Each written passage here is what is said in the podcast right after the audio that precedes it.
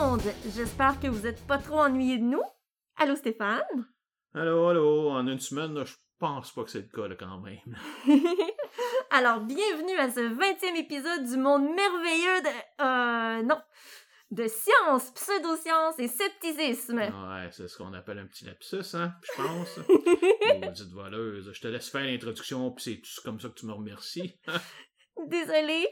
Euh, faut bien que je me l'approprie puisqu'on vient de décider qu'on va continuer à collaborer sur une base permanente. Alors, à nos auditeurs, j'espère que vous aimez ma voix, car elle est pas la veille de disparaître. Oh mon Dieu, créer un monstre. bon, aujourd'hui, on continue notre discussion sur le conspirationnisme qu'on a commencé la semaine dernière. Et comme on a autant à dire cette semaine, on est mieux de pas perdre de temps, alors allons-y. Et même plus, hein. Alors, euh, ça fait. Ça, faut te calmer un petit peu, là. On va y aller de mollo. Bon, bon, bon.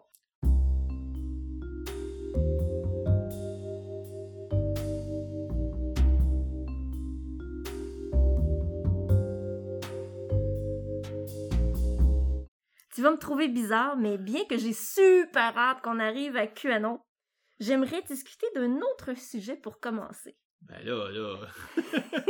Laisse de toi, là. Mais non, mais non, tu vas voir, c'est quand même sérieux.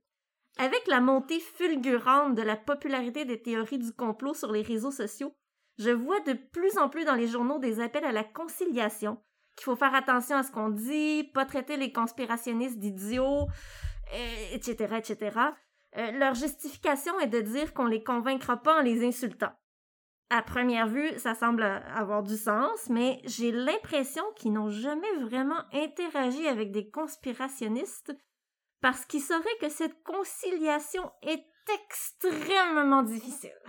Ouais, puis euh, en fait, t'as parfaitement raison. Il y a une chose que tu te rends compte rapidement quand tu traites avec des conspirationnistes et que tu les convaincras jamais qu'ils ont tort. Soyons, ouais, soyons clairs, il n'y a personne qui devient conspirationniste par la raison ou en, en fouillant les choses d'un œil critique, etc. Là. Ça, ça vient essentiellement des émotions, du refus d'accepter le hasard puis les coïncidences, ou d'événements personnels. Et si quelqu'un croit à ces choses pour ça, ben, il n'y a aucun moyen de lui faire changer d'avis par la raison. Mm. En fait, ça ressemble plus à une dépendance. Là. Ils ont comme besoin de croire en tout ça pour expliquer la situation dans le monde, là, ou leur situation personnelle. Il faut absolument quelqu'un à blâmer. Le problème est que, comme toute dépendance, on peut pas vraiment rien faire pour les aider. Il faut qu'ils décident de changer par eux-mêmes. Et ça, ça arrive jamais tant qu'ils sont pas descendus jusqu'au fond du baril. Et c'est seulement là, après ça, qu'on peut vraiment les aider. Et euh, à quoi ça peut ressembler, le fond du baril, pour un conspirationniste? Ben, essentiellement, c'est être abandonné. Euh, étant donné qu'ils clament toujours leur conspirationnisme partout à n'importe qui, souvent leur famille ne les invite plus aux, aux fêtes familiales, par exemple, comme Thanksgiving aux États-Unis ou à Noël simplement car sont plus capables de supporter la personne et les chicanes qu'elle cause. On peut voir ça sur Twitter, par exemple, il y a des gens qui se plaignent d'être seuls chez eux pendant les fêtes.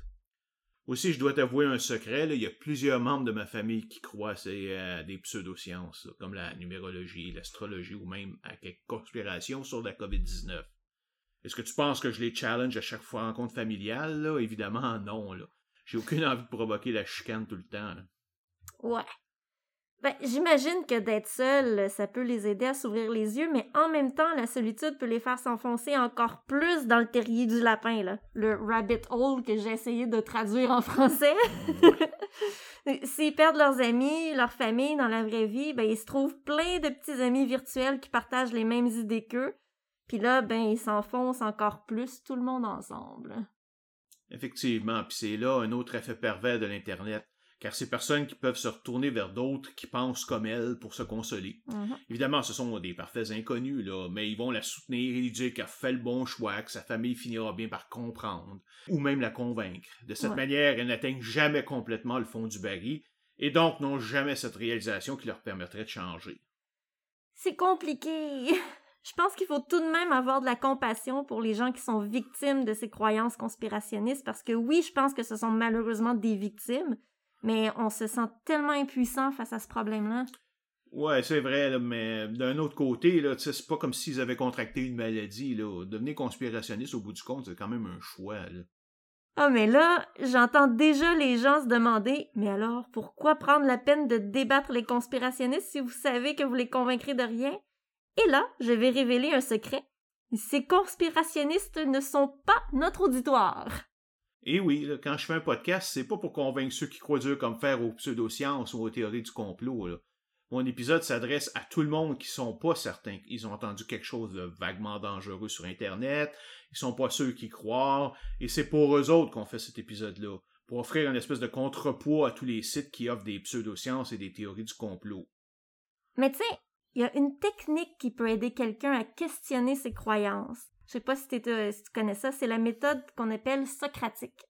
C'est relativement simple euh, et très complexe en même temps.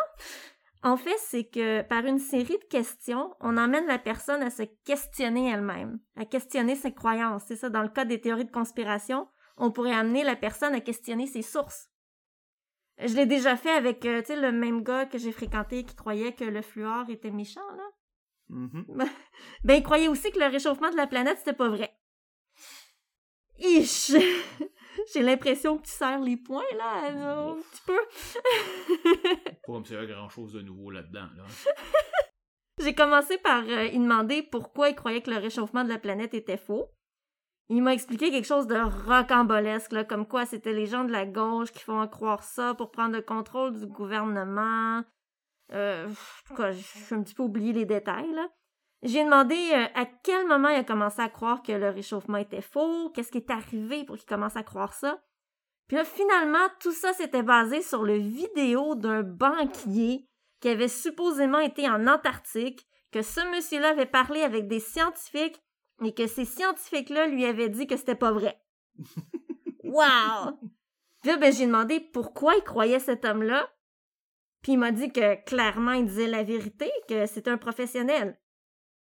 J'ai demandé que s'il faisait une crise cardiaque, où est-ce qu'il allait aller? Chez un médecin ou chez le garagiste? Ben, il m'a dit chez le médecin. Alors pourquoi, pour une question de science, tu vas aller croire quelqu'un qui est pas scientifique? Puis là, il me dit que, ben là, cet homme-là a été voir des vrais scientifiques. Je lui réponds, comment tu fais pour être 100% certain qu'il dit la vérité? Puis là, ben, il a pas pu me répondre.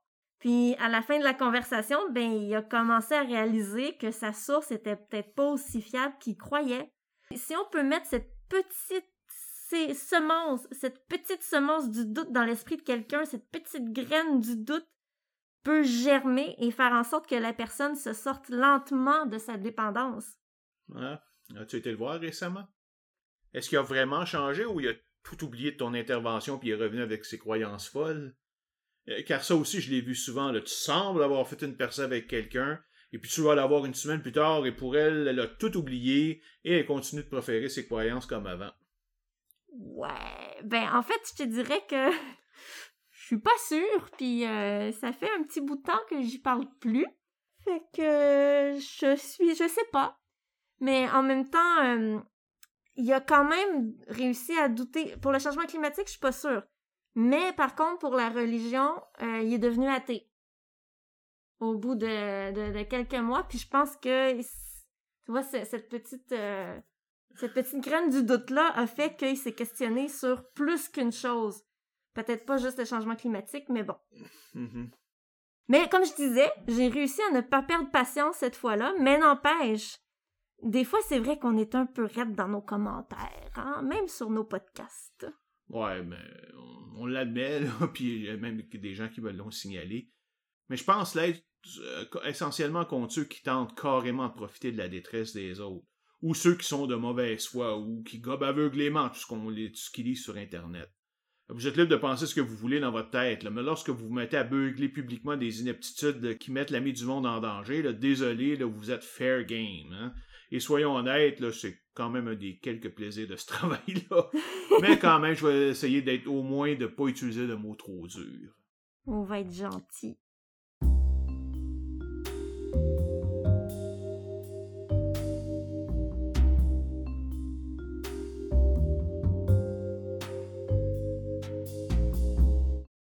Bon, on peut maintenant passer à QAnon. Euh, pas tout de suite. Là. Si tu me permets et que tu le permets pas, oui ou pas, ça change rien parce que c'est mon show, là. Ben, c'est notre show. oui, c'est vrai, ça c'était écrit avant qu'on fasse la petite modification à l'avance, là. Mais je vais quand même faire un petit détour. Bon, bon, si ça peut te faire plaisir, on s'en va où? Ben, à l'école Sandy Hook, dans la ville de Newton, au Connecticut. Encore aux États-Unis? Ils ont un monopole ou quoi, là? Ben, on dirait presque, là, mais évidemment, il y a des conspirations partout dans le monde. Là. On entend plus parler de celles aux États ici, là, premièrement parce que ce sont nos voisins, puis aussi parce que les conspirationnistes américains ont une grande liberté de s'exprimer en ligne et sur des réseaux sociaux, comme sur YouTube, Facebook, Instagram, Twitter et plusieurs autres. évidemment, à cause du Orange Goblin. OK. Revenons à Sandy Hook. Ouais, j'espère que vous m'en voulez pas si j'insulte Trump, là. Ça, c'est quelque chose là, que non, ça, je me retiendrai pas de le faire. Bon. Alors, euh, OK, on est le 14 décembre 2012 à Newton, au Connecticut. Il y a Adam Lanza, qui est un jeune homme de 20 ans, tue sa mère à la maison avant de se rendre à l'école primaire de Sandy Hook et il tue 26 personnes, 6 membres du personnel et 20 enfants âgés entre 6 et 7 ans. Lorsque les forces de l'œuvre arrivent, il se suicide avec une balle dans la tête. C'est horrible. Je me souviens de cet événement atroce. Absolument. Hein. Je pense que ça fait, évidemment, ça fait le tour euh, de l'Amérique du Nord au moins. Hein. Mm. Il s'agit à ce jour du deuxième attentat le plus meurtrier dans une école américaine, bien avant Columbine. C'est juste qu'elle est beaucoup plus connue à l'extérieur des États-Unis en raison du documentaire The Bowling for Columbine de Michael Moore. Alors j'imagine, selon tes règles, que les conspirationnistes ont refusé de croire que c'était un événement imprévisible et que quelqu'un d'autre était derrière tout ça? ding, ding, ding. en fait, dès janvier 2013, moins d'un mois après l'attentat, il commence à avoir des articles disant que toute l'opération était un false flag, c'est-à-dire une opération pour faire mal paraître votre adversaire. Dans ce cas précis, c'était une opération du gouvernement fédéral en vue d'encourager le contrôle des armes à feu en montrant leur danger. Mais voyons donc, c'est complètement débile. T'sais, Obama, un homme marié avec deux enfants, aurait ordonné le meurtre de 20 enfants juste pour pousser une législation. Mais tu sais, quand t'es plongé dans ce monde-là, là, tu perds complètement le sens du bien puis du mal. Et tu assumes que tous tes adversaires sont comme toi. Tout acte devient justifié à tes yeux pour obtenir le résultat voulu, et tu assumes que les autres vont faire exactement la même chose. Hmm. Mais ça, en fait, c'est juste le premier type de théorie qui est apparu. Certains ont mentionné que Lanza avait été drogué, hypnotisé et ou contrôlé mentalement par le gouvernement pour faire ses meurtres, un peu comme dans le film de The Manchurian Candidate. Et évidemment, ce genre de contrôle est impossible. On sait que l'hypnose est en grande partie de la bullshit. Yup, mais en fait, un des problèmes avec cette théorie pour ceux qui soutiennent le droit à la possession d'armes, comme la National Rifle Association, c'est que peu importe si Lanza a été contrôlé ou pas, on peut pas dénier que les armes à feu ont joué un grand rôle dans l'attentat. Donc, plusieurs conspirationnistes, avec en tête Alex Jones d'InfoWars, ont avancé l'idée que l'attentat avait tout simplement pas eu lieu. En fait, tout ça, ce n'était qu'une mise en scène avec des acteurs. Sa justification, mais parce que le Uniform Crime Report, un rapport annuel des crimes par ville, ne listait aucun meurtre dans la ville de Newton en 2012.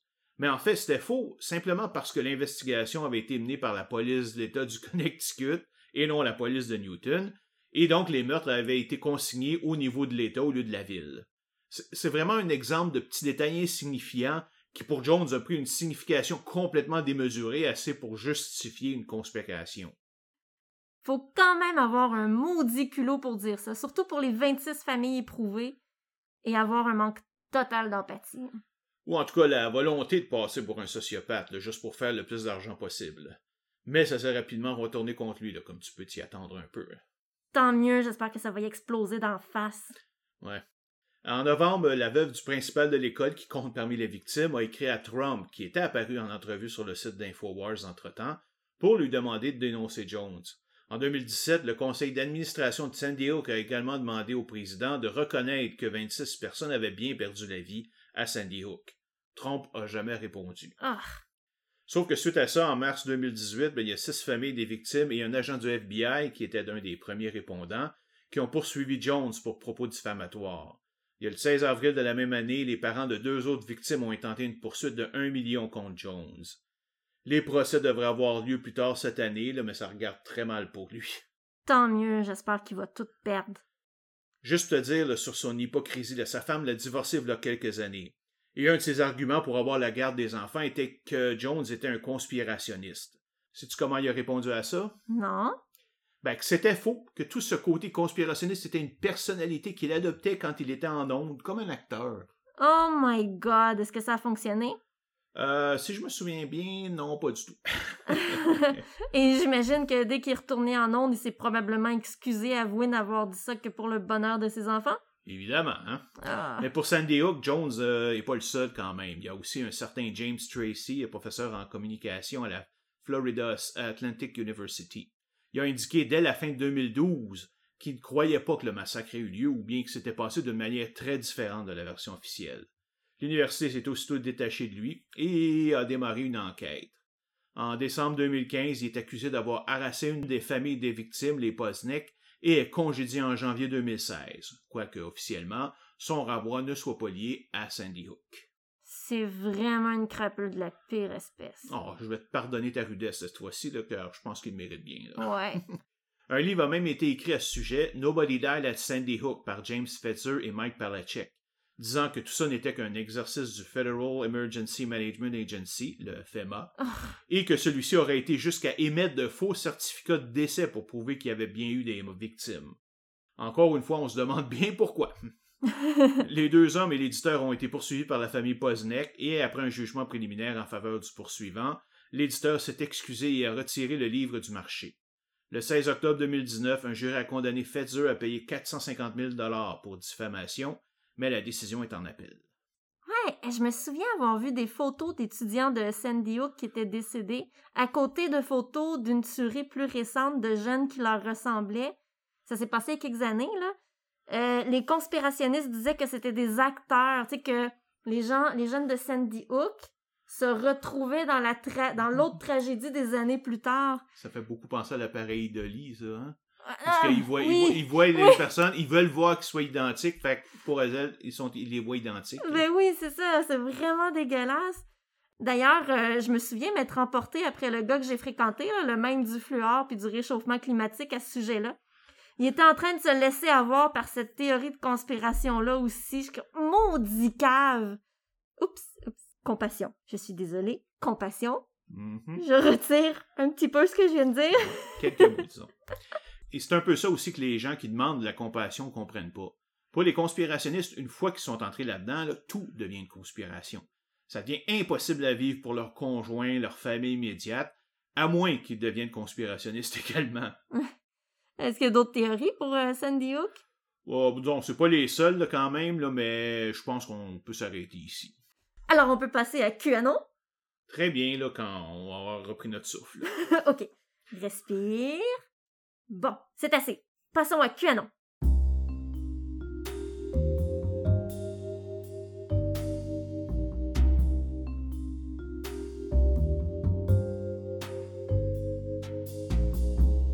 J'ai beaucoup entendu parler de QAnon dernièrement. Ça semble être un groupe de conspirationnistes d'extrême droite qui supportent Trump.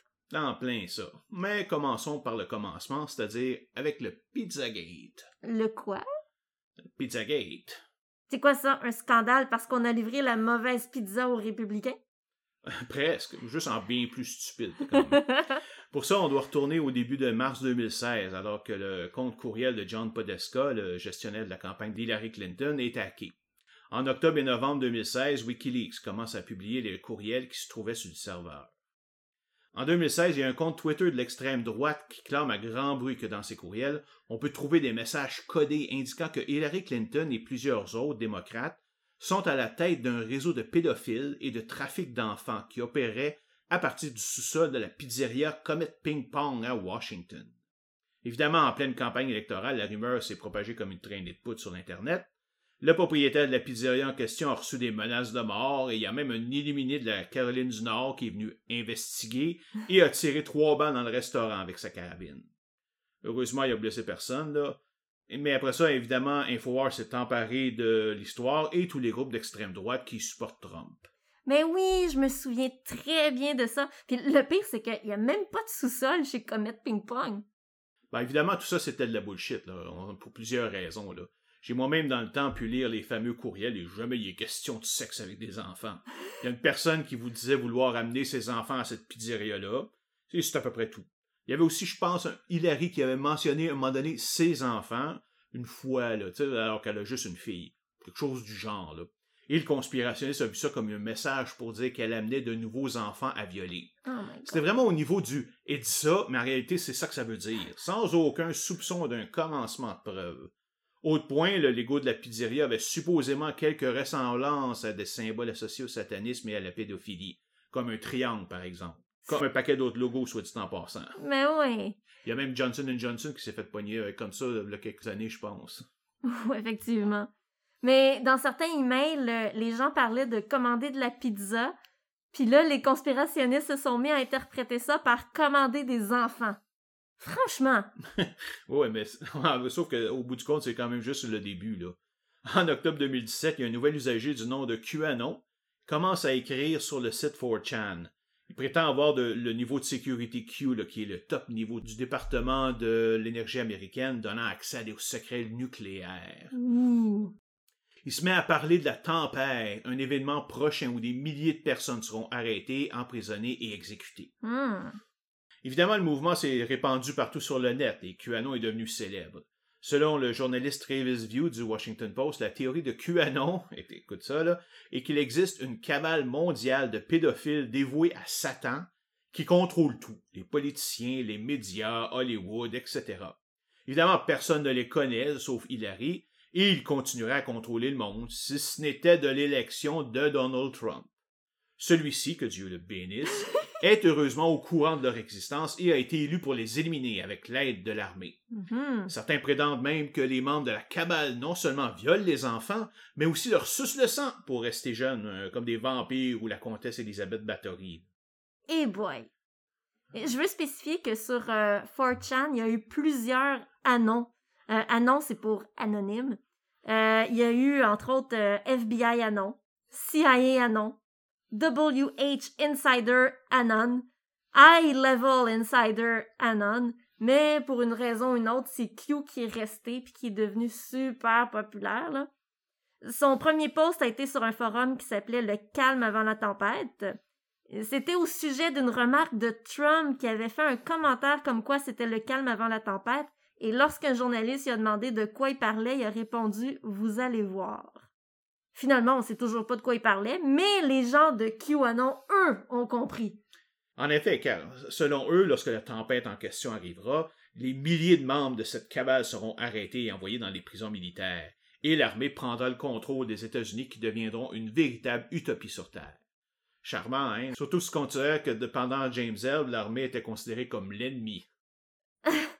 L'armée prend le contrôle des États-Unis avec Trump à sa tête. C'est un scénario vraiment terrifiant. Et peut-être que c'est Trump qui est à la tête du New World Order. Ah ben oui, il faudrait investiguer ça. Peut-être par des conspirationnistes de gauche. Ah, peut-être. En tout cas, avec le temps, la doctrine de QAnon s'est quand même élargie et basée sur la croyance initiale. Le groupe s'est mis à disséminer toutes sortes de théories conspirationnistes. Je vais juste en donner quelques exemples. Premièrement, Hillary Clinton est sur le point d'être arrêtée pour faire partie de la cabale. Ah ben oui, arrêtez très bientôt. Très très très bientôt. Vraiment bientôt. Mais ça arrive jamais. Euh, deuxième, le Kim Jong-un, le président de la Corée du Nord, serait une marionnette de la CIA, La CIA? J'avais pas entendu celle-là. comme bien d'autres dictateurs d'ailleurs. hein. Ah. Troisièmement, la démocrate Debbie Schultz a engagé un gang salvatorien pour assassiner un de ses employés. Pourquoi des Salvadoriens? Quoi? Je sais pas, pourquoi tu me poses la question, là? Angela Merkel, la chancelière allemande, est la petite fille d'Adolf Hitler. C'est pas vrai, là, mais même si ce l'était, qu'est-ce que ça pourrait bien changer, là? La petite fille d'Adolf Hitler.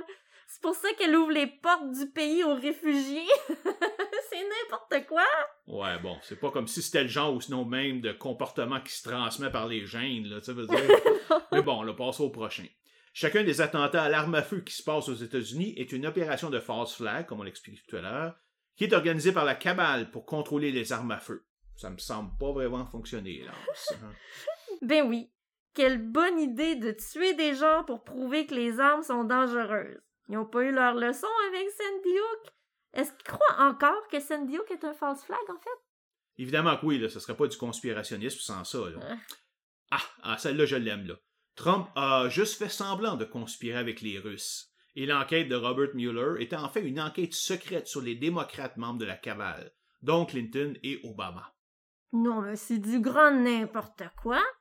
Fait que là, le rapport de plusieurs centaines de pages que Mueller a écrit, c'est un faux rapport. Il sort quel rapport sur les membres de la cabale? Tu comprends pas, là, lui, il est top secret, là, il sera jamais rendu public. Là. Ah. Et finalement, boire de l'eau de Javel était un remède miracle contre la COVID-19. Ah ben oui, Trump en a parlé lui-même dans une conférence de presse, si je me souviens bien. Et ainsi de suite. Mais il faut, quand même aussi faire la différence entre QAnon, le groupe cœur, si vous voulez, et ses disciples, qui sont ceux qui croient dur comme fer à toutes les conspirations. Et là, on peut se poser des questions, là, car j'imagine que le premier QAnon était sincère dans sa paranoïa, si on peut dire, et qui croyait à tout ça. Mais est-ce que c'est vraiment le cas de ceux qui ont pris sa place? Parce que c'est sûr qu'il y a plus qu'une personne aujourd'hui dans le groupe de base. Là, mm. Euh, Peut-être qu'ils croient en rien de tout ça et se contentent d'inventer toutes sortes de conspirations comme outil de propagande pour Trump, juste pour aller chercher le support de ceux qui sont prédisposés à les croire. Hmm, ça sonne presque comme une théorie conspirationniste, ça. Fais attention! ouais, ben, peut-être, mais au moins, un, elle est faisable avec la technologie qu'on a aujourd'hui. Deux, elle demande que quelques personnes qui soient au courant du secret. Trois, elle manipule qu'un groupe restreint de personnes qui sont déjà susceptibles de l'être influencées. Et quatre, on peut voir un avantage certain pour Trump de faire ça. Mais évidemment, je peux pas en être certain. Effectivement. Et on peut pas être sûr que le premier QAnon était sincère. C'était peut-être juste un troll du web, on peut pas savoir. Mais ta théorie a du sens. Merci. J'ai fait des recherches sur le sujet de QAnon et pendant les premiers mois, Q faisait des révélations au sujet d'Hillary Clinton et d'autres démocrates qui allaient être arrêtés là, dès demain, puis très très très bientôt. Finalement, rien s'est jamais passé, là. Et Q a commencé à poster en code. Et c'est plus facile comme ça, tu les gens interprètent comme ils veulent. Euh, je suis fatigante avec ça, là, mais je veux revenir au gars que j'ai fréquenté. Celui du fluor du réchauffement climatique Sandy Hook, ça? Oui, oui, oui, lui, là. OK. ben, je me suis rendu compte en étudiant le QAnon, là, qu'il était aussi pris dans ce groupe de conspirationnisme-là. Il me parlait souvent d'Hillary Clinton puis Obama qui allait être arrêté très très bientôt, puis aussi de George Soros qui était la personne la plus démoniaque sur Terre. À ce moment-là, j'avais aucune idée de quoi il me parlait. J'ai pas du tout compris qu'il était pris là-dedans. Je me souviens même pas qu'il ait parlé de regroupement de pédophiles. Puis en fait, je suis même certaine qu'il m'a jamais parlé de satanisme. Là, j'aurais allumé plus vite. Eh bon, pauvre toi. Bon, t'es plus avec lui, c'est correct. Mais t'es pas la seule. Même moi, j'ignorais les histoires de cabale pédophile et de satanisme derrière QAnon. Là. Je connaissais que l'aspect pédophile derrière Pizzagate. Mais pour en revenir à QAnon, c'est là que les disciples interviennent. Ils sont responsables d'actes dégueulasses menaces de mort, tentative de meurtre, comme on l'a vu avec le, le gars qui est venu euh, investiguer, mm-hmm. construction de bombes, harcèlement, doxing, etc. Et pour ceux qui ne savent pas c'est quoi le doxing, c'est de publier le nom et l'adresse physique de personnes qui sont en ligne pour qu'ils puissent être harcelés dans le vrai monde. Une des manières utilisées le swattage, c'est-à-dire appeler la police pour signaler la présence de possibles terroristes chez la personne en question, pour qu'un groupe tactique d'intervention intervienne avec tous les dangers que ça peut comporter. Excuse mon langage, là, mais ceux qui font ça méritent d'être pendus par les couilles. Parfaitement d'accord, surtout avec les tensions actuelles qu'on voit. Là. Je sais aussi qu'il y a quelques animaux qui ont été tués juste pour protéger leur maître. Ça, c'est épouvantable. On ne tue pas les animaux. Ah, ah, ok, je veux dire, juste pour être clair, là, donc, je, je le fais. En fait, ce sont les policiers qui ont tué les animaux. Ils ont fait éruption chez quelqu'un après un appel au 911 pour terrorisme. Évidemment, le chien de la famille a voulu les protéger là, quand ils ont vu ces gens euh, entrer dans la maison et leur a sauté dessus, mais évidemment, ils ont dû l'abattre. Non, non, non, c'est pas mieux, c'est pas mieux du tout, du tout, du tout. Mais passons. Non, je veux pas dire que c'était mieux, je veux juste spécifier ce que je voulais dire par là. là. Je suis fâchée. Bon, revenons aux disciples de QAnon avant que je pogne les nerfs. Là. Ben, quoi que c'est déjà fait, là, mais... OK. Euh, ce sont eux qui ont ressorti en 2020 la thèse du Pizzagate et des pédophiles dévoués à Satan, qui est un petit peu tombé de côté. Ils ont même commencé à utiliser le hashtag Save the Children pour dénoncer le kidnapping massif d'enfants, volant la marque de commerce d'un vrai organisme humanitaire qui s'appelle euh, Save the Children. Évidemment, dans les statistiques, il n'y a aucune trace de cette disparition, s'entend-tu, là? En fait, ça ressemble en tout point à la paranoïa des années 80 sur la supposée existence de sexe satanique aux États-Unis. Mm, ben oui, je me souviens très bien de ça, le satanic panic. Ils parlaient souvent du jeu Donjons et Dragons, là. Ouais, euh, supposément, ils utilisaient Donjons et Dragons pour recruter des membres dans leur culte sataniste et sacrifier des enfants à un rythme effréné. Il y a eu évidemment une gigantesque enquête du FBI qui a montré par la suite que ces sectes n'ont jamais existé et que le nombre de disparitions d'enfants pendant toutes ces années n'avait absolument pas augmenté. Ben oui. Mais tu sais, dans un sens, c'est comme si je comprends un peu que dans les années 80, les gens se soient laissés embarquer, sais, se sont laissés avoir par la peur du satanisme. Mais aujourd'hui, que les gens embarquent dans quelque chose d'aussi gros, d'aussi ridicule, ça me dépasse un peu, là. Quoi, tu penses que les gens sont moins crédules aujourd'hui?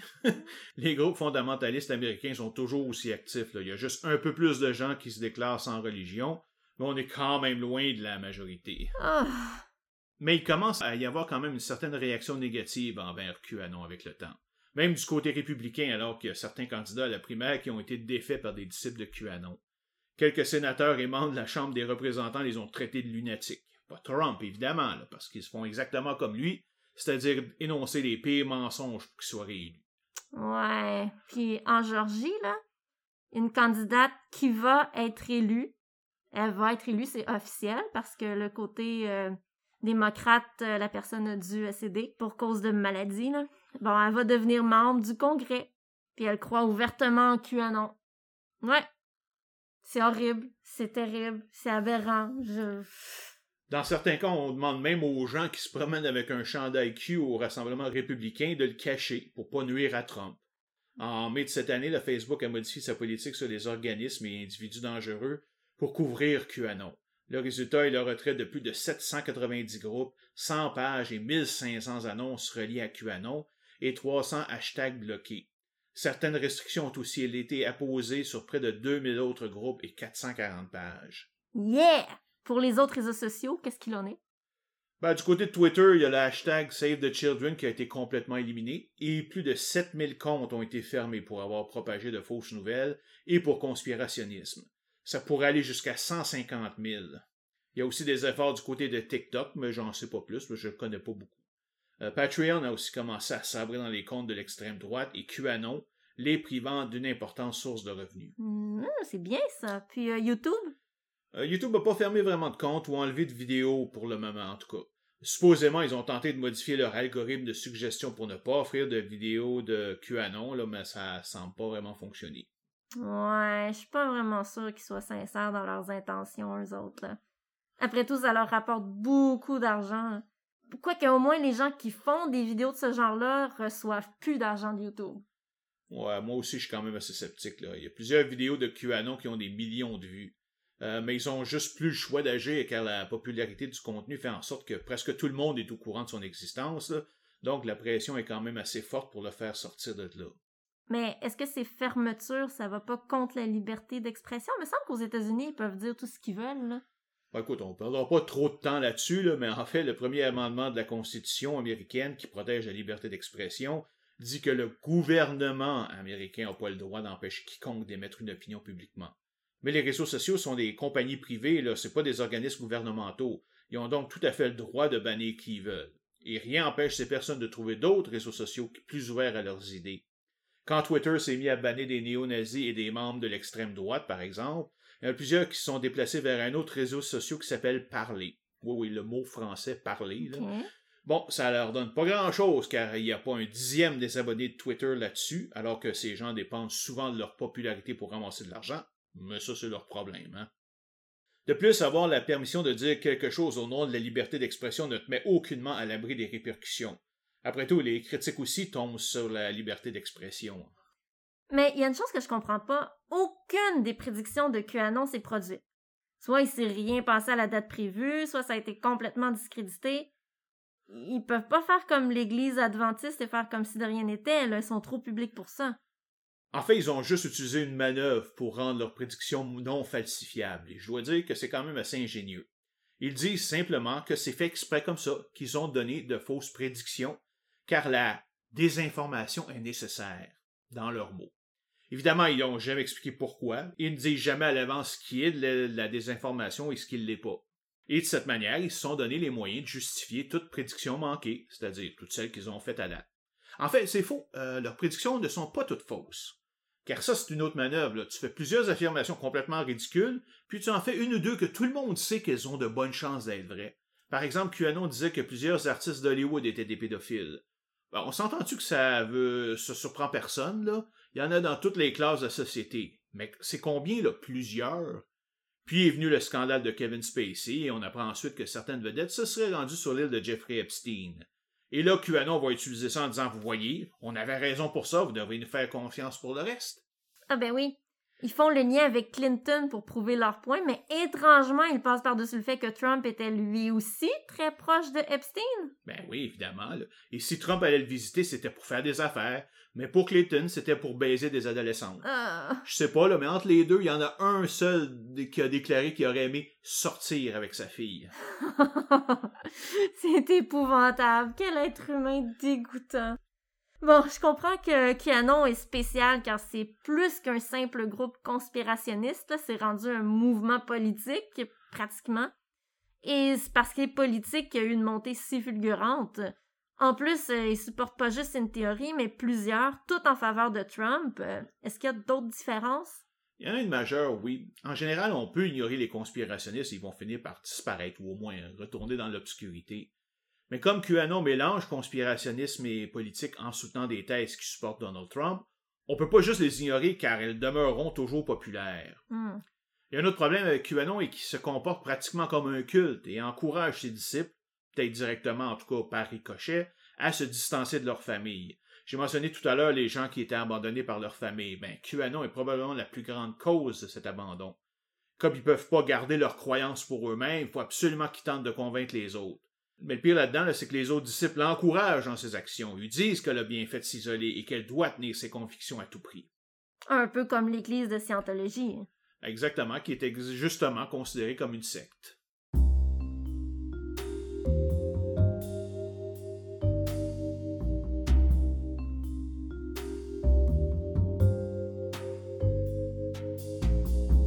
Bon, j'aimerais maintenant te parler d'une trouvaille que j'ai fait il y a quelques jours. J'étais dans le métro et j'y ai trouvé un pamphlet sur un banc avec comme titre d'un côté Fausse pandémie et de l'autre côté Infoconscience. Faites vos recherches.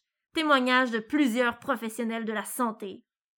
Puis là, ben, ça liste euh, deux sites, euh, covidinfo.net et appelalaLiberté.com. Ensuite, ça donne une liste de groupes et de personnes sur YouTube et Facebook. J'ai trouvé ça tellement offensant que je l'ai ramassé pour être sûr que personne d'autre le voit. Mais ce qui, oui, mais ce qui m'a sauté aux yeux est qu'un groupe est nommé QAnon Québec et j'ai aussi vu le nom de mon ancienne meilleure amie, Amélie Paul, dans le temps où j'étudiais à l'UCAM. Oh. Mais bon, connais-tu un QAnon Québec? Euh, non, mais en même temps, là, j'avais pas vraiment cherché. Là. Pour être honnête, ça me surprend pas vraiment. En fait, en lisant ça, j'ai regardé après ça sur Facebook euh, et j'ai trouvé au moins trois groupes nommés QAnon Québec. Hmm. Et comme ça se produit toujours dans ce gars-là, il y a une espèce de petite guéguerre entre eux pour savoir lequel est le vrai. Ben, j'ai mis la photo que tu m'as envoyée sur ma page Facebook Science, Tout au sens et scepticisme. Profitez-en donc pour l'aimer et la suivre. Je viens juste de dépasser les 1000 abonnés. Like, like, like! Euh, Est-ce que tu connais les autres? Euh, moi, ça me brise vraiment le cœur de voir le nom d'Amélie Paul dans cette liste-là. Ben, j'ai entendu parler de certains d'entre eux, là, oui. D'ailleurs, d'autres, j'ai j'ai eu à fouiller pour voir ce qu'ils ont fait. Qu'est-ce que tu dirais si on les passait un par un pour voir ce qu'ils sont et s'ils sont tous des professionnels de la santé? ouais, c'est ça. Fait comme il fat chance, comme ils disent en anglais. Mais c'est une excellente idée. là. surtout que le nombre de cas de COVID-19 est- remonte en flèche en ce moment-là et que le confinement a recommencé, puis là, on est rendu dans la deuxième vague. Mhm. Tout ça à cause de ces, de ces imbéciles-là. C'est sûr que ça aide pas d'avoir une partie de la population qui refuse de porter le masque et qui font des parties parce qu'ils pensent pas que le COVID-19 est dangereux. Mais bon. On va commencer par le groupe Fondation pour la défense des droits et libertés du peuple. Waouh, c'est quand même prétentieux comme titre. Oui, surtout que derrière cette façade, c'est juste un groupe pour protester contre le confinement et le port du masque obligatoire. La fondation a été créée le 7 mai 2020 et son site web le 6 juin. Ces hypocrites mettent un peu partout sur leur site des citations de Martin Luther King, Victor Hugo, Simone de Beauvoir, Rosa Parks et Einstein. Et t'as pas idée à quel point ça me fait rager, là, les poings me tremblent en ce moment-là. C'est complètement révoltant. C'est comme s'ils considéraient le port obligatoire du masque comme si c'était la même chose que la discrimination systématique contre les Noirs. Je, je, je, sais juste plus quoi dire. là. Euh, Moi non plus. là. Leur grand fait d'armes, si on peut appeler ça comme ça, ça a été le dépôt d'une poursuite contre le gouvernement du Québec au sujet de la COVID-19, mais étrangement, ils ne mentionnent jamais sur leur site qu'est-ce qu'ils lui reprochent? Ils ont étrangement eu beaucoup de problèmes pour trouver des avocats, mais selon eux, c'est à cause des directives du barreau du Québec, pas parce que leur cause fait pas de sens, mais on va y revenir tout à l'heure. Hmm. J'ai été voir le site euh, et sur la page d'accueil, on nous invite à faire un don en argent. Ah ouais, puis euh, ils ont aussi organisé une coupe de manifestations à Montréal et Québec, où à peu près tous les autres hurluberlus québécois sur la liste ont participé. Et tu te rappelles quand je disais que quand tu crois à une stupidité, tu crois à plusieurs? Laisse-moi deviner. Ils sont contre la vaccination? Ben oui. Le 21 août, ils ont déposé une injonction contre la vaccination obligatoire au Québec. Et ils font affaire avec Vaccine Choice Canada, un organisme qui propage plein de pseudosciences à propos des vaccins. Et j'imagine que les dirigeants sont des professionnels de la santé, bien sûr. je sens littéralement le sarcasme sortant de ta bouche, là. Mais tu as tort, le fondateur, président et porte-parole est nul autre que Stéphane Blais, professeur émérite en micro... Non, non, désolé, j'ai mal lu, excusez-moi. C'était comptable, père et chef du parti politique citoyen au pouvoir. tu m'as vraiment fait peur. Euh, en fait, j'ai jamais entendu parler de ce parti-là. Moi non plus. le vice-président est Daniel Saint-Hilaire qui fait le merveilleux travail scientifique de coach de vie. Oh mon Dieu, les coachs de vie. Tu sais que n'importe qui peut s'improviser coach de vie. Pas besoin d'aucun cours, c'est ouvert à tous. Et, et finalement, l'unique et inimitable Mel Goyer, expert en gestion des réseaux sociaux, a joint le conseil d'administration le 22 juillet. Hey, c'est toute une brochette d'experts, ça! Ouais, je me sens déjà plus en sécurité. OK, bon, c'est un fait. Ah, laisse-moi juste prendre une petite minute, car je voudrais adresser immédiatement une accusation d'hypocrisie qu'on pourrait avoir à mon égard, euh, car je suis pas un scientifique moi-même. Mais la différence fondamentale entre moi et eux autres, c'est que, à moins d'aborder un sujet dans lequel je suis un vrai expert, comme euh, les sujets technologiques, je discrédite pas la pseudoscience en fonction de mes opinions, mais en me basant sur la recherche scientifique de chercheurs experts dans leur domaine. Je décide pas que les experts ont tort et décide de présenter mon opinion comme un fait sans qu'aucune preuve, comme ces gens font, là. Bien sûr, j'ajoute des détails que je trouve intéressants ou des expériences, de petites exclamations pour faire glisser mon auditoire de temps en temps, là, surtout avec toi. Mais c'est jamais la base de mon attaque. Euh, même chose pour moi. Et ben, quand on a des questions sur un sujet précis, on va même parfois contacter des experts. Mais bon, on, s'éloigne du sujet. Ah. Continue. Oui, euh, parfait. Donc, euh, voici comment ces mouvements démarrent. Il y a quelques personnes qui décident que les experts ont tort et créent des groupes ou des chaînes YouTube pour les dénoncer. Quelques personnes les découvrent et décident de faire de même. Bientôt, on se retrouve avec un paquet de petits groupes qui individuellement n'ont aucune crédibilité, sauf que quand quelqu'un fait une recherche par la suite pour se renseigner, elle trouve ces paquets de sites, groupes et chaînes-là, il y a aussitôt l'impression qu'il s'agit d'un sujet controversé, alors que c'est pas du tout le cas. Par exemple, la vaccination, il y a des milliers de groupes, chaînes, etc. contre la vaccination, mais aucune ne vient de groupes officiels comme les gouvernements, l'OMS, le Collège des médecins ou tout autre média sérieux. Euh, au mieux, ça peut venir d'un médecin crackpot qui a probablement été expulsé de son ordre professionnel ou va l'être bientôt. Et évidemment, c'est parce que l'ordre a été payé par Big Pharma pour le faire. Hein, ah. Évidemment.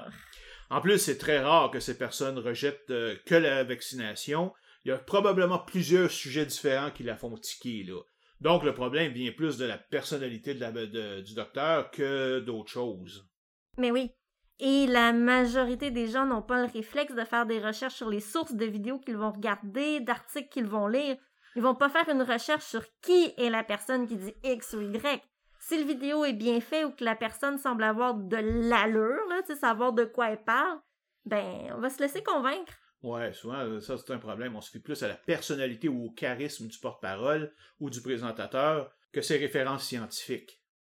OK, bon. Le deuxième nom est le groupe Appel à la liberté. Tu connais?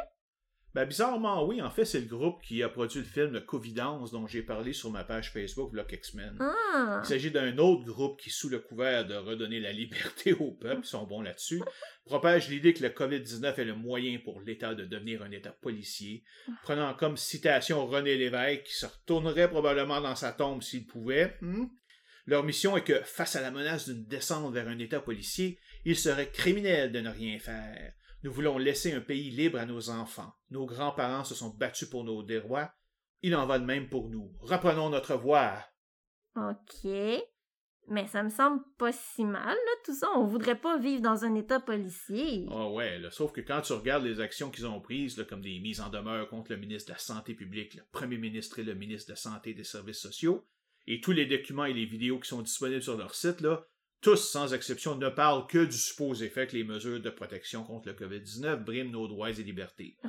Comme si on n'avait pas de problème de racisme systémique, de taxes élevées, de corruption, de concentration des médias et de différence entre les riches et les pauvres, tous des sujets autrement plus importants pour la liberté que les mesures de protection contre le coronavirus. Aïe, aïe, aïe, aïe. Les mesures de protection contre le COVID-19, c'est pas ce qui me vient en tête quand on me parle d'État policier. Ouais, J'ai regardé la bande-annonce de leur film Covidence là, qui est sorti le 6 septembre. Eh boy, ils ont fait un film. Ouais, je l'ai dit plus haut en haut. Là.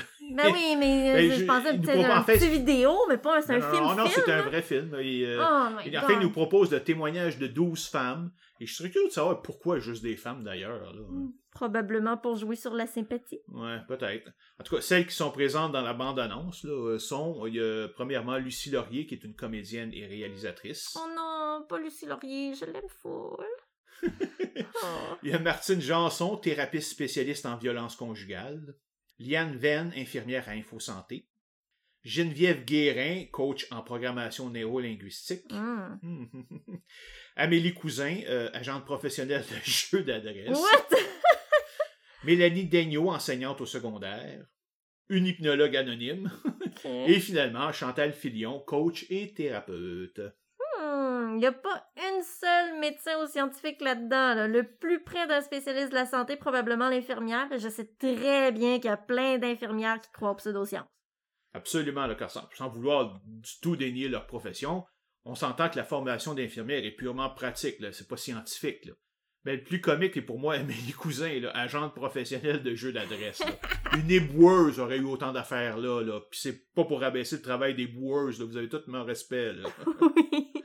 Il y a également deux femmes qui pratiquent des pseudosciences, là, la coach en programmation neurolinguistique qui est de la bouillie pour les chats et l'hypnologue qui est presque aussi pire.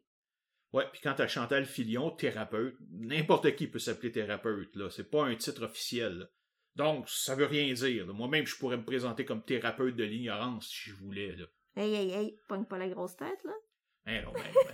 Juste dans la bande-annonce, le magazine L'Actualité a découvert pas moins de quatre affirmations fausses, avec bien sûr l'aide de médecins, chercheurs et psychologues, en 2 minutes 20, faut le faire. Wow! On on peut dire que pour le film, le nombre de spécialistes de la santé est zéro, mais peut-être qu'il y en a au niveau de l'organisation elle-même. Hmm, je te conseille pas de parier là-dessus. Le fondateur et porte-parole est Frédéric Pitre, leader naturel qui est supposé agir comme relationniste et diplomate. Attends, attends. Un leader naturel? C'est quoi ça? Ben, là, tu sais, genre le leader là, avec du charisme, comme David Koresh, euh, Jim Jones, Hitler ou Raël. Bon, ok, Raël a jamais encore tué personne en mode connaissance, là, mais tu comprends le genre. là. C'est une personne capable de manipuler ses disciples pour leur faire faire n'importe quoi. Wow. Aucune idée de ce que ce pitre fait dans la vraie vie, là, par contre, là, je peux te gager que c'est pas un docteur ou un scientifique. Hein? Ensuite, il y a Joël Hamel, porte-parole et maître de cérémonie. Lui, il a fait des études en théâtre et possède un grand sens artistique. Finalement, il y a Patricia Bax qui s'occupe de gérer les équipes sur les médias sociaux et dont on sait rien de la carrière non plus. Ouais. Donc, dans deux groupes complets, on n'a absolument aucun spécialiste de la santé. Peut-être qu'on va être plus chanceux avec le troisième nom, Studio Tevox. Ben, en fait, ils ont fait une petite erreur de syntaxe sur l'annonce. Il s'agit plutôt du studio Théovox. Théo pour théologie et Vox pour voix. Et vous l'aurez deviné, il s'agit d'un studio indépendant qui a pour but de communiquer la personne et le message de Jésus-Christ de manière accessible à tous. Et boboy, les fanatiques religieux maintenant, ça va pas bien. Mais qu'est-ce qu'ils ont à voir avec les conspirations sur le COVID-19? Je comprends pas, là. Bon, c'est un autre groupe qui chiale contre le confinement et le port du masque. Sauf que selon eux, c'est parce que c'est en désaccord avec les enseignements de Jésus. Je suis pas sûr. Mais étonnamment, de tous les groupes listés, ce sont peut-être eux qui semblent les moins crackpots. Premièrement, ils existent depuis au moins 2017, là, donc ils parlent de d'autres choses que juste le coronavirus. De plus, dans les quelques vidéos que j'ai vues, leur ton était plus nuancé que les autres qui créent au complot. Au moins, leur critique semble venir d'une envie de bien faire. Ils ont aussi d'autres vidéos dans lesquelles ils parlent sérieusement du réchauffement climatique ou font des entrevues sur divers sujets. Par contre, leur fil d'actualité depuis le printemps est essentiellement dédié à la COVID-19. Ouais, ben disons que la barre est un peu basse quand même, là. Mais en tant que groupe religieux, est-ce qu'ils sont des experts en santé? Euh, tu, tu veux vraiment que je réponde à ta question? Ben non. Mais oui, faut être plus clair possible. OK. Non, ils sont aucun expert en, en santé. Good! Bon, alors le prochain nom est le docteur Didier Raoul. Enfin, quelqu'un de sérieux? Ouais, régis-toi pas trop vite, hein? C'est vrai que contrairement à tous ceux qu'on a vus jusqu'ici, Raoul est actuellement un chercheur réputé en France avec plus de 2300 publications à son actif. Mhm. Il est également le directeur de l'unité de recherche sur les maladies infectieuses et tropicales émergentes. Wow, un vrai chercheur! Est-ce qu'il croit que la COVID-19 n'existe pas ou qu'elle a été développée par le 5G ou comme arme biologique? Euh, non, là, rien de tout ça. Il est surtout connu comme étant le docteur qui a fortement recommandé l'utilisation de l'hydroxychloroquine comme traitement à la COVID-19. Oh my god, le fameux remède de Trump. Exactement. Mais en fait, on peut l'accuser de deux choses. Ben, la première, c'est d'avoir complètement sous-estimé la force du coronavirus. Dès le 21 janvier, alors que ça faisait à peine commencer, il déclare que les rapports sur le COVID-19 sont largement exagérés avec à peine trois morts. Le 11 mars 2020, il devient l'un des 11 experts choisis pour faire partie du conseil scientifique COVID-19, chercher d'éclairer les décisions à prendre par les autorités pour lutter contre la pandémie en France. Mais il n'assiste à aucune des séances et annonce le 24 mars qu'il refuse d'y participer, estimant qu'il n'y a rien de fiable scientifiquement là-dedans. Se fiant au petit nombre de morts en France, il blâme l'intense surmédiatisation du virus sans base scientifique. Wow. Le 21 mars, alors que l'Italie atteint 40 000 cas et 627 morts dans une seule journée, il change de méthode et compare ce nombre aux 2,6 millions de morts d'infections respiratoires par an. Il dit qu'il sera étonné si la France atteint le total de 10 000 morts. Et juste en termes de comparaison, à ce jour, la France est à 415 000 cas et 31 095 morts. Il est donc complètement dans le champ. il s'est même permis d'annoncer la disparition de la maladie dans quelques semaines, le 14 avril. Wow! C'est quand même bizarre qu'un chercheur comme lui soit trompé autant, surtout que c'est son domaine d'expertise. Ouais, faut dire que Raoul est un iconoclaste, c'est-à-dire qu'il aime aller à contre-courant des idées habituelles. C'est pas un mauvais trait, des fois ça prend des gens comme ça pour faire bouger les choses. Mais comme bien des hommes brillants, il semble souffrir d'un défaut énorme, il peut pas admettre qu'il s'est trompé. Hmm. En fait, je partageais en bonne partie son point de vue au début de la crise et comparais le COVID-19 avec les morts annuelles causées par la grippe. Ouais. Sauf qu'à un moment donné, je me suis bien rendu compte que la grippe allait de mal en pis et que le COVID était bien plus dangereux que la grippe. Et je suis rentré en confinement comme les autres.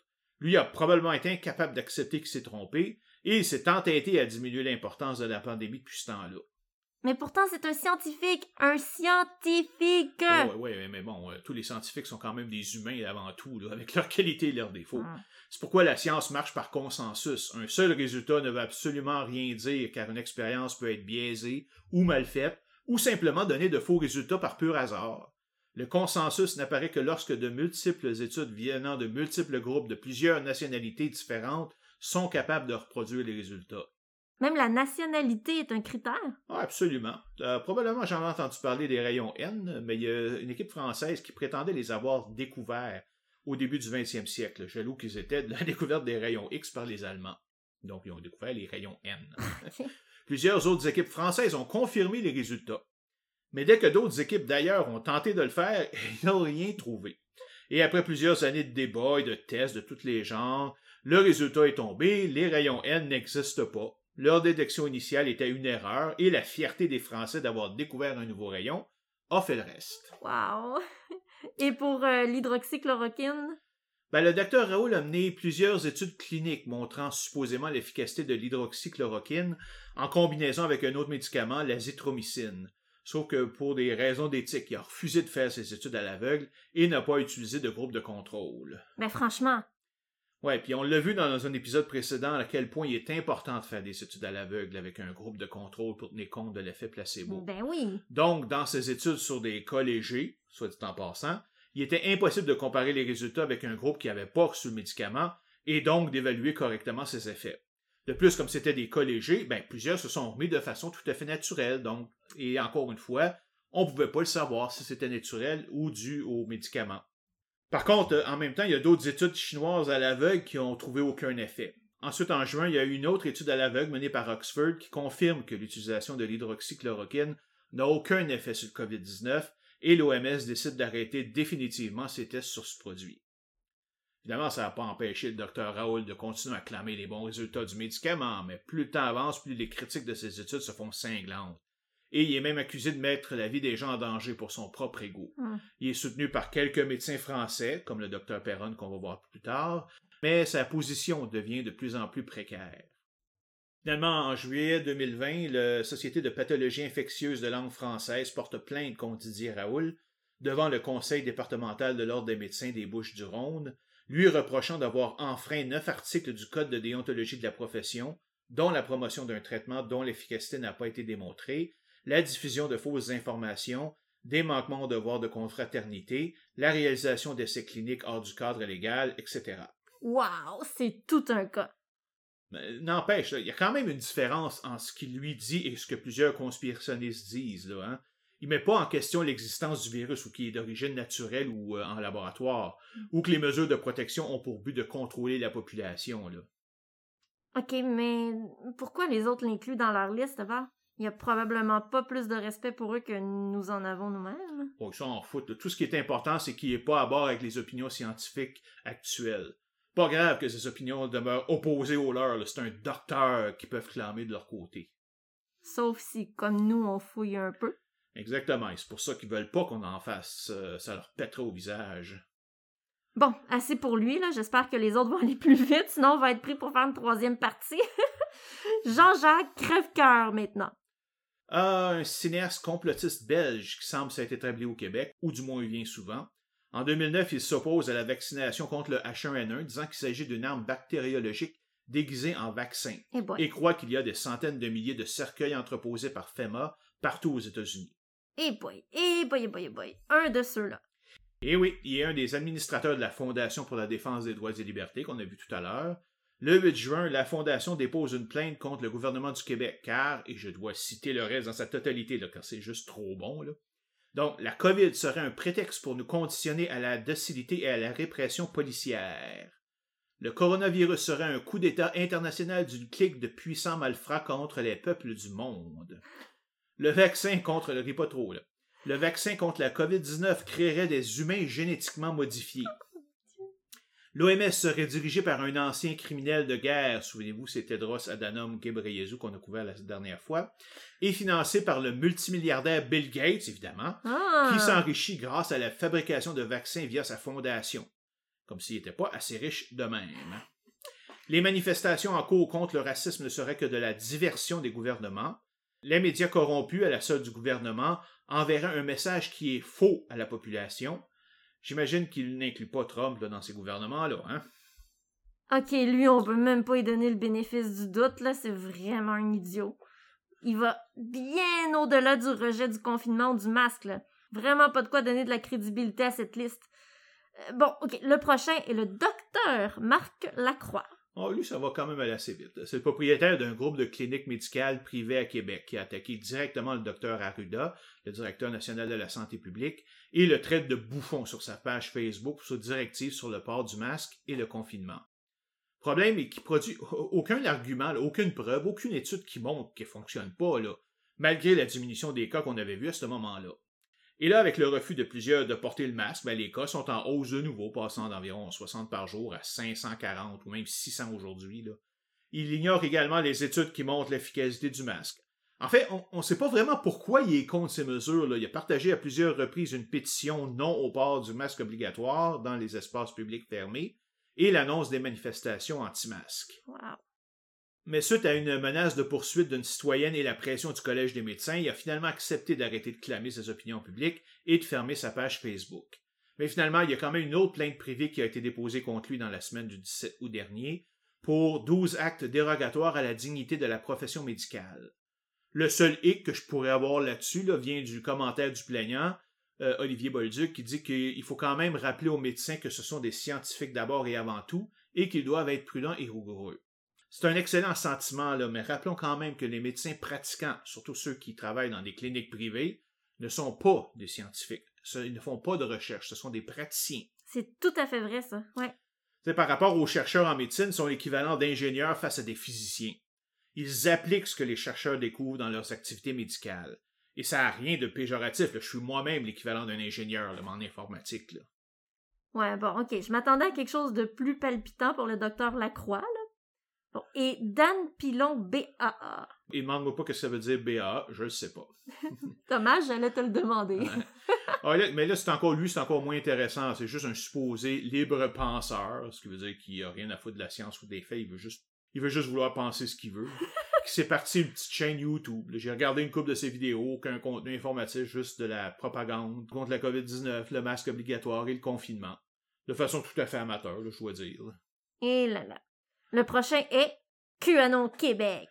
Mais oui, notre propre chapitre québécois. J'ai été voir leur chaîne, évidemment, et elles sont remplies de toutes les théories conspirationnistes auxquelles on s'attend. Difficile de savoir s'ils supportent l'idée de la cabale de vampires pédophiles, là. mais bon, là, je m'en fous un peu, là. Il y a aussi plusieurs vidéos de France, d'ailleurs. Ouais, je sais qu'ils ont leur propre version de QAnon là-bas. Euh, rien à ajouter. Non, je pense qu'on a déjà assez couvert QAnon comme ça. Next. Radio-Québec. Ouais, ça, j'ai eu un petit sursaut la première fois que j'ai vu ça, le, nom, car la télévision d'État s'appelait dans le temps euh, Radio-Québec. Je me suis dit, est-ce qu'elle est devenue conspirationniste? Évidemment non, le Radio-Québec a changé son nom pour Télé-Québec là plusieurs années, peut-être quelques dizaines d'années même. Et Radio-Québec est une simple chaîne YouTube du conspirationniste Alexis Cossette-Trudel, disciple de QAnon. Hmm. Juste pour te donner une idée de ses croyances, selon conspiracywatch.info, il réfute la version officielle américaine de l'assassinat du général iranien Qassem Soleimani, la comparant à celle de Bin Laden. Clamant le génie de Trump, il déclare que depuis trois ans, Trump nous a appris à ne pas nous fier à la version officielle. Trump ne va pas foutre en l'air trois ans d'efforts diplomatiques pour satisfaire son ego, pour faire plaisir à Israël. C'est pour faciliter les négociations avec l'Iran que Soleimani a été retiré du jeu. Pas tué, juste retiré du jeu. Il a pas l'air de comprendre que Trump est le plus grand narcissiste sur Terre et que c'est totalement dans sa personnalité de foutre en l'air trois ans d'efforts diplomatiques pour satisfaire son ego, comme il dit. Calvas, il est prêt à faire la guerre commerciale avec la Chine, si ça va pas plus loin, juste pour montrer qu'il est le meilleur négociateur sur Terre. Malgré qu'il soit né dans une des familles déjà riches et que plusieurs de ses compagnons ont déjà fait faillite, hein. Trump, là, c'est tout un cas. Je suis en train de lire le livre du journaliste Bob Woodward, Rage. C'est passionnant. Mais euh, revenons à Alexis Cossette-Trudel. Ah, ok. Euh, il a aussi publié une vidéo dans laquelle il évoque une conspiration autour de la COVID-19, évidemment, impliquant différents États, dont la France, les États-Unis et Israël, expliquant que le docteur Anthony Fauci aurait pour but de nuire à l'administration de Donald Trump. Alors que c'est Trump lui-même qui l'a invité sur sa White House Coronavirus Task Force. Sauf que comme Fauci est un chercheur très réputé et refuse de se laisser intimider par leur Orange Goblin, ça veut dire qu'il doit être à la solde des démocrates. Pas grave que des centaines de milliers de personnes meurent, en autant que les démocrates remportent la prochaine élection. C'est à mon tour de sentir le sarcasme te sortir de la bouche. Mais ne nous attardons pas à se délurer et passons à Studio. Eh boy, ça ne s'annonce pas bien un nom comme ça, je sais pas là. ouais. Euh, disons que c'est une autre chaîne YouTube qui produit plusieurs émissions de télévision, entre guillemets, indépendantes sur toutes sortes de sujets conspirationnistes, dont évidemment le COVID-19. Je trouve cependant dommage qu'ils n'auraient pas mis leur mission d'entreprise en ligne quelque part. Ils utilisent un diffuseur de télévision indépendant, Vidéon.tv, qui prend bien soin de dire qu'il n'est pas responsable du contenu des émissions qu'il diffuse. Mais j'ai des mauvaises nouvelles pour vous, les gars. Oui, vous êtes responsable du contenu que vous diffusez même si c'est pas vous qui produisez le programme. Radio-Canada diffuse plusieurs émissions qui sont produites par des producteurs indépendants, mais il reste complètement responsable de ce qu'elle met en onde. Rien d'autre? Non, si ce n'est que Vidéo TV accepte les dons en Bitcoin. C'est personnel, je peux pas m'empêcher de trouver ça comique. OK. Mon Dieu, ça va vite soudainement. Le professeur Perron. Euh, Christian Perron est le chef du service des maladies infectieuses à l'hôpital de Garches en France. Il a supporté le docteur Raoul dans sa promotion de l'hydroxychloroquine en disant qu'il était évident que ça fonctionnait alors que c'est pas du tout le cas. Il accuse ses confrères d'avoir écarté le médicament pour satisfaire les laboratoires pharmaceutiques. Vous savez, là, si vous êtes contre moi, c'est que vous avez été acheté. Un classique. Il attribue également plus de 25 000 morts à cette décision.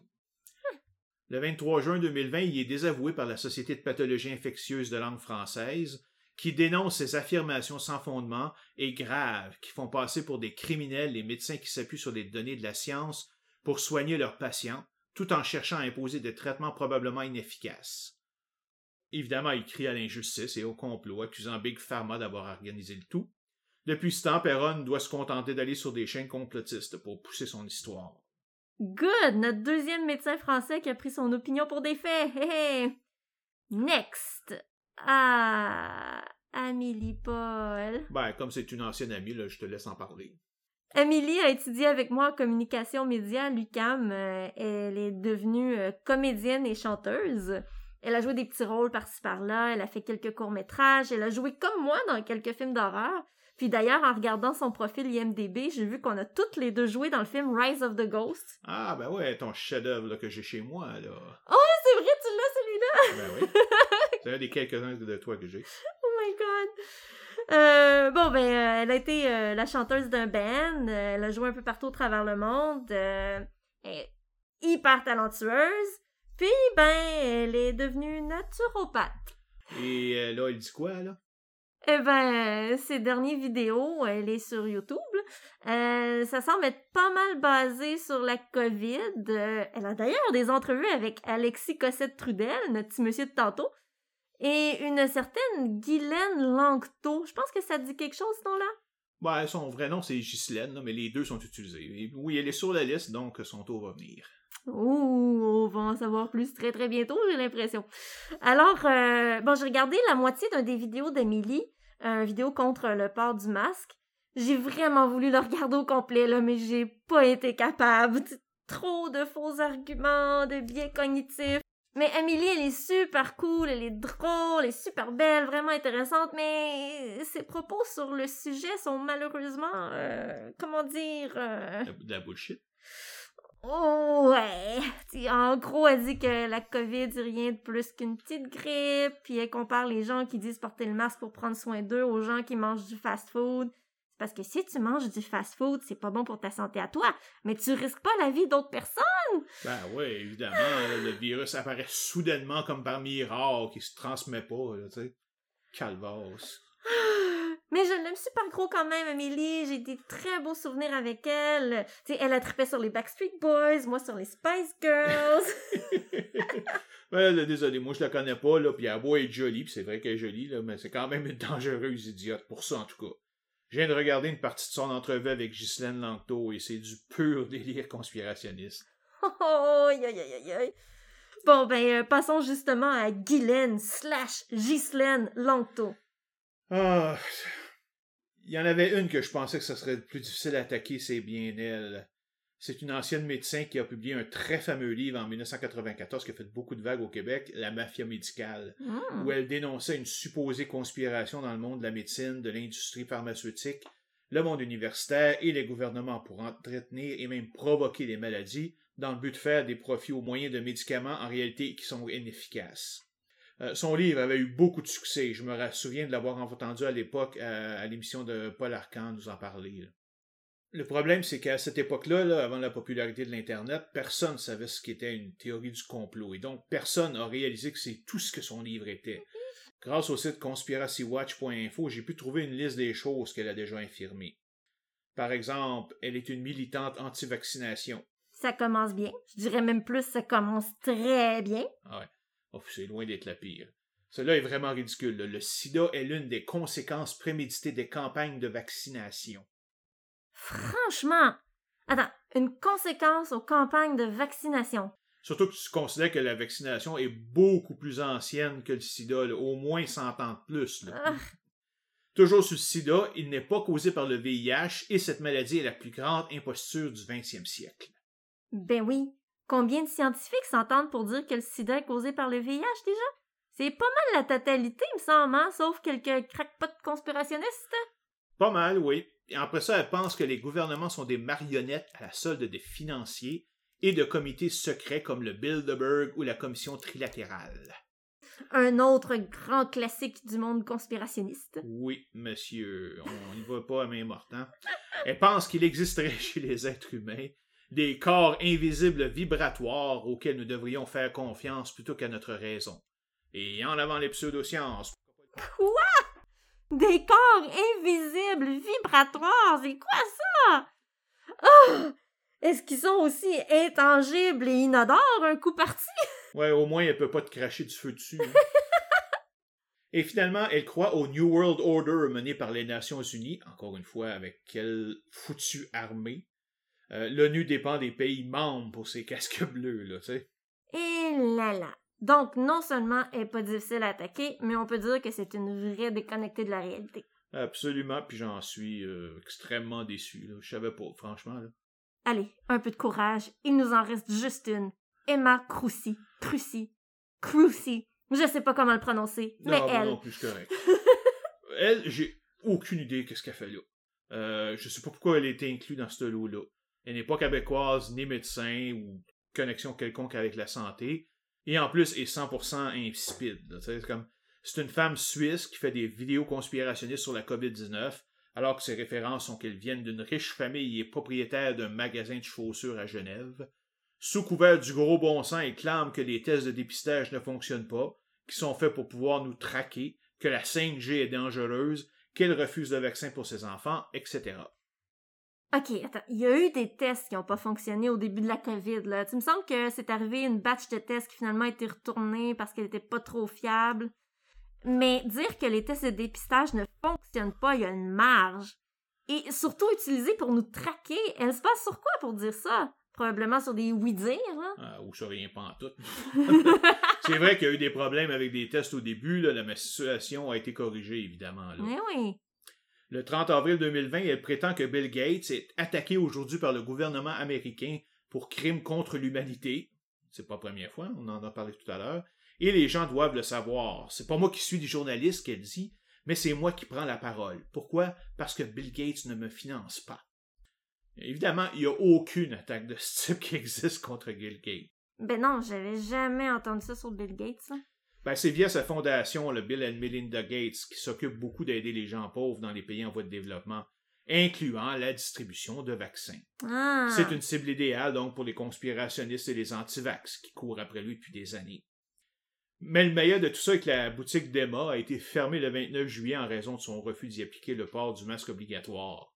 Elle a fait ensuite une vidéo au moment de sa réouverture quelques jours plus tard et a salué ses auditeurs en arborant dans la paume de la main la lettre Q. Un petit clin d'œil à QAnon. Résultat, sa boutique a été refermée à peine quelques heures plus tard. Oh my goodness. Ben bon. Mais comme tu dis, pourquoi choisir elle au lieu de n'importe quel autre conspirationniste? Pff, Je sais pas, pas pour être sexiste, mais probablement à cause de son joli minois, puis qu'elle vient d'un autre pays. Ça leur donne un air de diversité peut-être qu'ils ont vraiment pas ici. Ouais. Je vois littéralement aucune autre raison, là, littéralement, je sais pas. Ouf! Ben, victoire! On a passé au travers la liste d'illuminés. C'était tout un défi à part ça. Alors, si on fait le bilan final de tous les groupes et personnes listées, il y en a exactement quatre qu'on peut considérer des experts de la santé, dont une qui est vraiment déconnectée et pratique plus la médecine depuis plus de 26 ans. Ça fait pas une grande moyenne, ça, hein? Non, et les trois autres, il y en a un pour lequel on sait même pas pourquoi euh, il y a cette réaction à la COVID-19. Et quant aux deux autres, là, ça semble plus être le problème d'un égo qui semble refuser de s'être trompé que vraiment du conspirationnisme contre la COVID-19 elle-même. Hmm. Mais sérieusement, là, penses-tu qu'on va s'en sortir un jour? Ça semble presque un combat perdu d'avance. Franchement, là, j'en sais rien. Là. Je sais juste qu'on peut pas abandonner. Et espérer que Trump soit expulsé de la Maison-Blanche avec un bon coup de pied dans le cul. hein. Quoi qu'avec Biden, mais on peut pas s'attendre à ce que les choses changent énormément. Il est très centriste. Non, je sais bien, puis j'ai hâte en maudit qu'Alexandria Ocasio-Cortez soit assez bien pour devenir présidente. Là. Mhm. Mais en attendant, n'importe qui est mieux que Trump. Un mime serait mieux que Trump. Au moins, il pourrait pas dire des conneries. Ça, c'est vrai. Il y a au moins un, un point de positif. Là. Il y a un sondage récent qui a montré qu'au Québec, plus de 84% de la population sont en faveur du port du masque obligatoire. Et des autres 16%, ce sont, c'est pas tout le monde qui refuse carrément de le porter. Comme le disait quelqu'un dans les commentaires, ça montre bien que ce dernier groupe est complètement surreprésenté dans les médias sociaux. Tant mieux. Mais en même temps, il y a la station de studio commercial euh, Choix FM, Radio X à Québec, la station de Jeff Fillion et de son groupe de demeurés qui s'amusent à avoir des conspirationnistes sur leur show comme Ken Rambo Pereira. Euh, bon, c'est un conspirationniste, lui. Je savais pas. Ben oui, c'est un disciple de QAnon, un pur et dur avec le cercle de pédophiles, Satan puis tout le kit, là. C'est un euh, 9-11 truther, entre autres. Sais-tu quoi? Ça me surprend même pas. Et pour nos cousins d'outre-Atlantique qui l'ignorent, Ken Pereira est un ancien syndicaliste, euh, une vraie brute, d'où son surnom de Rambo, qui a été une des vedettes de la commission Charbonneau qui enquêtait sur la corruption dans le monde de la construction. C'est un vrai pourri, le corrompu jusqu'à l'os, qui a décidé de tout avouer. Oui, puis après, comme il y avait personne qui voulait l'embaucher, il est devenu libertarien, puis il a essayé de se faire élire avec le parti de Maxime Bernier en 2018, mais il s'est mangé une méchante taloche d'en face, là. puis là, il est rendu à faire des entrevues régulières à la radio. Ah, bon, ben, merci de m'avoir guéri de mon optimisme. Hein. De rien, c'est de bon cœur.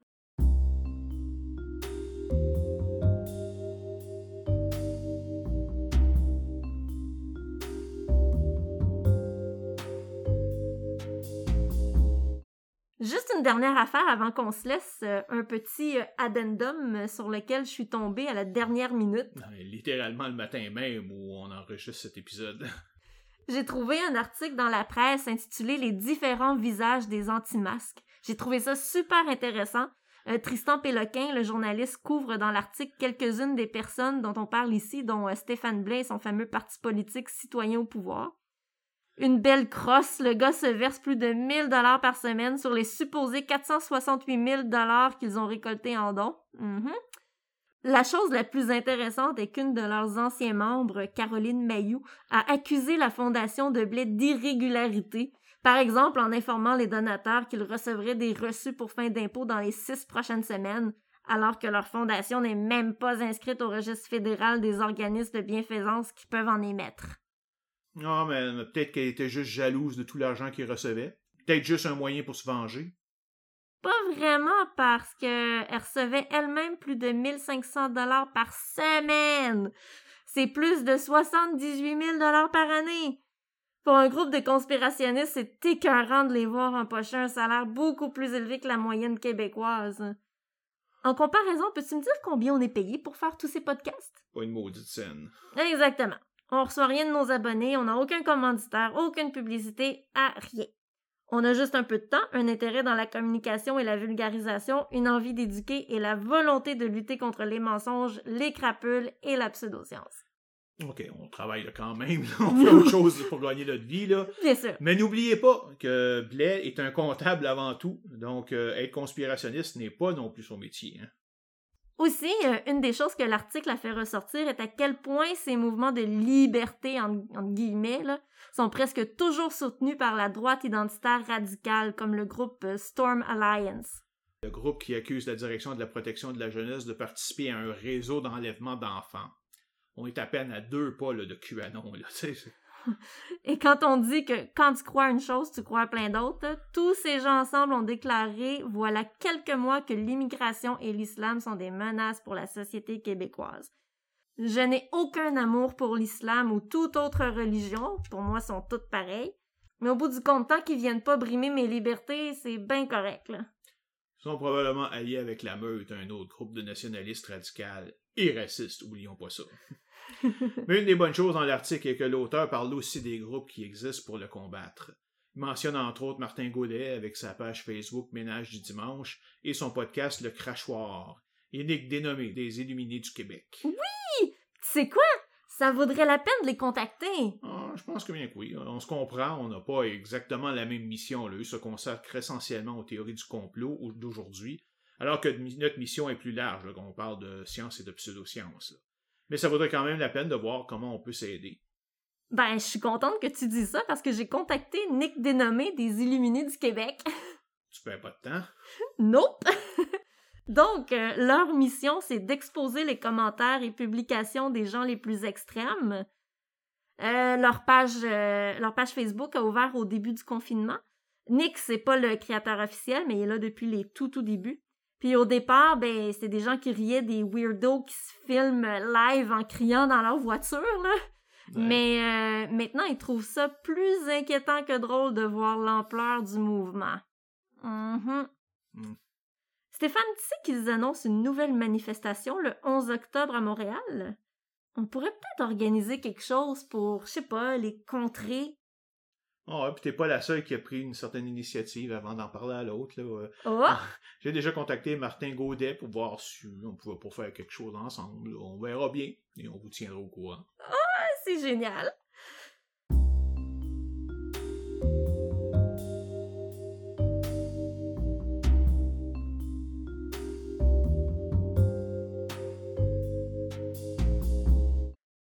Bon, ben, je pense qu'on a enfin fait le tour. Un dernier mot? Ah, quoi, là, après 51 pages et au moins deux heures et demie de podcast, je trouve pas qu'on a assez parlé comme ça. là? Ceux qui nous écoutent vont vouloir nous tordre le cou, là, qu'on se la ferme après ça. Peut-être, mais gars, moi, je suis déjà très habituée à t'entendre parler longtemps, alors ça me dérange plus. Et comme c'est ton podcast, eh bien, je te laisse humblement le dernier mot. OK. qu'on- Quoique c'est notre podcast maintenant, là, mais je te Encore laisse quand fois, on même. vient- on vient juste de conclure ça. Oui. donc, euh, le texte a été écrit avant, donc euh, pardonnez-nous. Euh, mais maudit quand même que tu étais aimable de me laisser la dernière parole dans mon podcast. Alors, euh, merci. Et à la prochaine pour le nouvel épisode sur la vaccination, qui est déjà en cours de rédaction, soit dit en passant.